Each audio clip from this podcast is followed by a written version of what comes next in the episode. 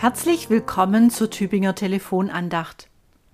An manchen Morgen hat es die Sonne im Neckartal schwer. Hinter Nebelvorhängen ist sie zu ahnen, aber ihr Leuchten dringt oft erst gegen Mittag durch. Bis dahin ist die Welt unten im Tal verhangen und feucht. Jeder Schritt draußen ist mühsam. Alles fühlt sich klamm an. Mir fehlt der Schwung und die Lust, etwas anzupacken, um das Tagwerk fertig zu bringen. Jedes Körperteil meldet sich extra, überall zieht und kneift es. Am liebsten würde ich an solchen Tagen die Bettdecke über die Ohren ziehen oder den Tag auf dem Sofa verbringen. Wie gut tut da eine muntere Stimme am Telefon, ein Plausch im Büro, eine Tasse Tee oder etwas Süßes. Etwas, das mich aufhält und aus dem Nebel herausholt. Die Losung für heute steht in Psalm 31. Da klagt ein Mensch erst über die eigene Gebrechlichkeit und die Distanz zu den Mitmenschen.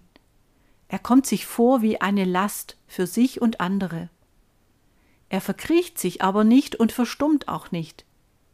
Er sagt Gott, was ihn bedrückt und am Leben hindert, und bittet inständig Lass leuchten dein Antlitz über deinem Knecht, hilf mir durch deine Güte. Ich verstehe das so. Wenn du Gott dich zuwendest, fühlt sich das an wie Sonne auf meinem Gesicht oder wie die strahlenden Augen meines Gegenübers. Wohltuend und stärkend, licht und hell, so werde ich leicht und beschwingt. Gott, dein Blick nährt mich und hilft mir auch über einen Mangel hinweg, denn dein Blick strahlt auch deine Güte aus. So wächst mir Kraft zu, und mit dem, was mir fehlt, kann ich umgehen. Lass leuchten dein Antlitz über deinem Knecht, hilf mir durch deine Güte.